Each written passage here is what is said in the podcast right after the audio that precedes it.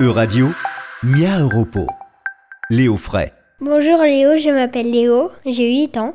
Comment s'y retrouver avec les dieux et les déesses grecques? Il y a des centaines de dieux et de déesses grecques. Certains ont un rôle très précis, d'autres ont disparu ou sont apparus au cours du temps. C'est tout simplement impossible de parler de chacun d'entre eux. Mais on peut tout d'abord noter qu'ils ont des points communs. Tous les dieux représentent soit les forces de la nature, la foudre, le vent, le feu, soit des caractéristiques humaines, la beauté, la jalousie.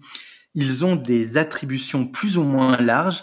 Par exemple, il existe des dieux en charge d'un fleuve en particulier. Les dieux et déesses sont immortels. Ils ont l'apparence physique, les traits de caractère et le comportement des humains avec euh, des défauts et des qualités.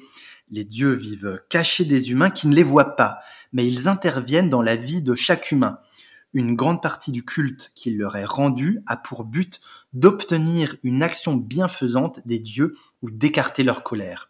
Mais la mythologie distingue parmi tous ces dieux certains qui sont plus importants que les autres et qui siègent sur le mont Olympe, le plus haut sommet de la Grèce, qui est souvent recouvert de nuages et où on ne voit pas bien ce qu'il s'y passe.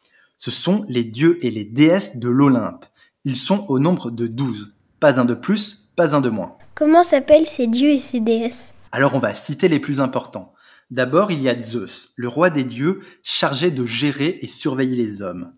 Puis vient Héra. Elle est la déesse du mariage et la protectrice de la fécondité des couples. Mariée à Zeus, ils ont eu trois enfants. Avec son deuxième mari, Dionysos, dieu du vin et du théâtre, elle a eu deux enfants.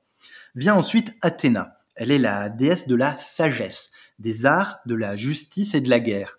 Elle est la protectrice de la cité d'Athènes, vénérée pour ses savoir-faire agricoles, protectrice des artisans et des travailleurs, ainsi que de leur santé. Elle est extrêmement importante pour les Grecs. Arès est un autre dieu aussi chargé de la guerre, des crimes de sang, des armes et de la violence. La sagesse d'Athéna est souvent opposée à la force aveugle d'Arès. Il y a aussi Aphrodite. Elle est la déesse de l'amour, de la beauté et de la séduction. Son époux est le dieu Héphaïstos, considéré comme le plus laid des dieux.